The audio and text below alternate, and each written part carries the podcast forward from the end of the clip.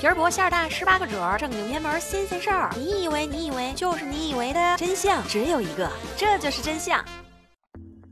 您正在收听的是喜马拉雅独家出品的《这就是真相》，我是梅花六，欢迎大家。因为疫情的原因，奥运会被延期了，但是有一场比赛在上个月照常举办，吸引了不少人的围观。这就是俄罗斯中南部地区一年一度的扇耳光大赛。和拳击项目规则不同的是，扇耳光比赛的选手不能躲避对方的攻击，必须实实在在地感受每一巴掌的力量。为了防止受伤，医疗团队也会在场边随时待命。据报道，今年的扇耳光比赛一共有十个人参赛，冠军奖金是五万卢布，约合人民币四千八百块钱。俄罗斯的扩张历史上几乎充满了血腥和战争，战斗民族的称号绝对是非他们莫属。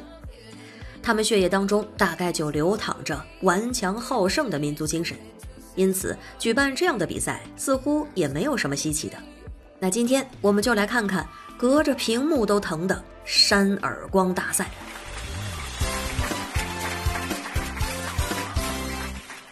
在去年的三月十七日，俄罗斯就举办了扇耳光比赛。这场大赛举办于西伯利亚力量秀期间。比赛的规则是每人出掌三次，如果有人倒下，胜负立见；如果没有人倒下，裁判会根据选手的力量和技巧进行抉择。被扇耳光的人不可以阻拦、躲避对方的攻击，胜利者获得三万卢布的奖金。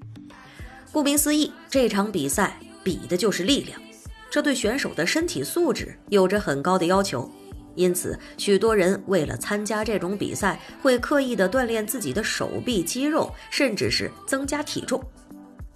在去年的十二月份，秘鲁也举行了第一届扇耳光比赛，冠军可以赢得一千秘鲁索尔，约合人民币一千九百八十七块钱。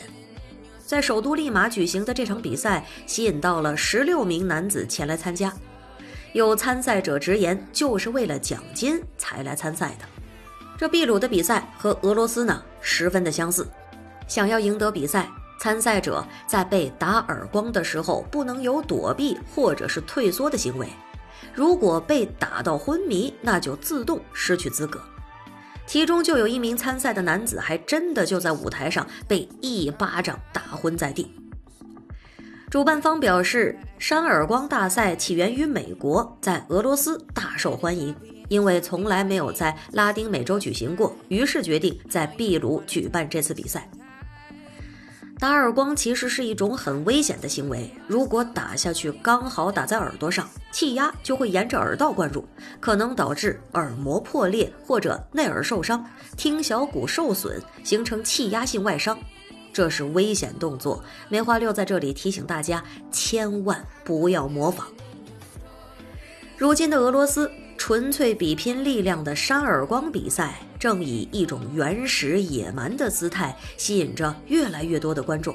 在这个江湖味日益寡淡的世道里，简单粗暴的互扇耳光，展现着现代社会中的刀光剑影。对武侠文化有所了解的人大多知道，江湖之中比试往往分为武比和文比。一般来说，武比就是正常干架。文笔就是回合制的战斗，相比于武比，这文笔的文就在一个讲文明、讲礼貌。你打我一拳，我打你一掌，挨打的时候还不能躲闪，不能招架，一轮又一轮打下来，直到有人倒地，这才分出胜负。整场比试有序而友好，扇耳光大赛也是如此。这个起源于街头的娱乐活动，自打出现开始就没有什么复杂的规则。你给我一巴掌，我就回你一巴掌，谁先顶不住谁就输，就是这么简单。但是玩归玩，一旦上升到竞技赛事的层面，应该考虑的东西那就多了起来。在我们的印象当中，扇耳光通常意义上是侮辱性极强的行为，即便是本着友好切磋的心态。扇着扇着，不免就扇红了眼。为了避免正规的比赛演变成暴力冲突，相应的防范措施必不可少。桌子对于扇耳光选手来说，就像擂台对于拳击选手。在野性十足的扇耳光比赛当中，桌子代表着文明社会的支撑和约束。在被一耳光扇到头晕目眩，不得不扶着桌子才能勉强站立的情况之下，也只有这张桌子才能勉强拦住一个怒火攻心的壮汉扑向另一个壮汉。握手也是一种降低怒气值的另一个实用的技巧。文笔讲究的就是有礼貌，一耳光打出去，握个手，一耳光接回来，再握个手。一般来说，握手的次数越多，参赛双方结下的友谊也就越深。干脆利落的抽晕对手，同样是对对手的一种尊重。我们都知道，力的作用是相互的，抽别人耳光的同时，自己的手也在被别人的脸抽着。但是不要怕疼。消除恐惧的最好办法就是面对恐惧，瞄准对方的下巴，用尽全力挥出自己饱含敬意的一掌，对方一定是含笑倒下。如果只是想要结交朋友，了解上面的这些大概也就差不多了。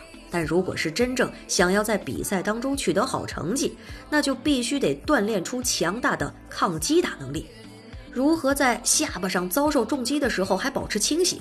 这是从古至今无数扇耳光选手都曾经思考过的问题，因为不能躲闪，也不能招架，挨抽这件事情严格来说并没有多大的回旋余地。除了磨练自己的意志力之外，大多数的选手唯一能够做的就是放松脖子，在耳光来临之际，顺着耳光的趋势，尽可能的卸掉一些冲击力。但是事情也没有这么简单。被人抽一耳光是一回事，被人一耳光把脸都给抽歪了，那是另一回事。为了体面，不少猛男宁愿硬生生的梗着脖子吃上一巴掌，也不愿意扭动自己高傲的头颅，哪怕一丝一毫。有人的地方就有恩怨，有恩怨就会有江湖，人就是江湖。饺子是一位在西伯利亚土生土长的普通的农夫，体重三百三十五斤，有一脸浓密的络腮胡子。因为热爱俄罗斯饺子，他就给自己取了这么一个江湖名号。在去年的三月份，在朋友的撺掇之下，单纯想要凑凑热闹的饺子，十分偶然的参加了二零一九俄罗斯扇耳光锦标赛，怀着去试试运气的心态。他对扇耳光这一项目的绝对统治这就开始了。这场令饺子声名鹊起的比赛，并没有对他造成多大的压力。挥出耳光，对手倒地，获得胜利。一场又一场的比赛，大多数都是以这样的节奏进行着，一直到决赛，对手在挨了饺子第二记耳光之后，干脆利落的倒地，被抽昏了。尽管饺子之后表示他根本没有料到扇耳光竟然能够直接把人给抽昏了，但是轰轰烈烈的造神运动已经开始，他被誉为耳光之神。油管上有关他的比赛视频，大多数拥有上百万甚至上千万的播放量。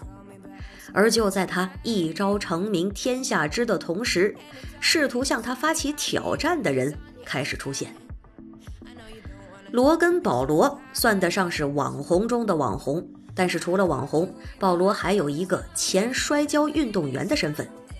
在见识过饺子压倒性的实力之后，心痒难耐的他决定向饺子发起挑战。这场挑战的具体时间定在二零一九年五月二十五日。在此之前，保罗就开始了一段艰苦的特训，他有完善的训练设备进行练习。他有一个团队帮助他锻炼抗击打能力。然而，就在无数人都在期待着好戏上演的时候，保罗突然宣布自己退出比赛。他在距离比赛只有三天的时候正式发表声明：由于这些天练习中发生了意外事件，他决定不再参加即将到来的扇耳光大赛。当然，挑战是不会因为保罗的退出而结束的。富家公子哥意志不够坚定，也是意料之中。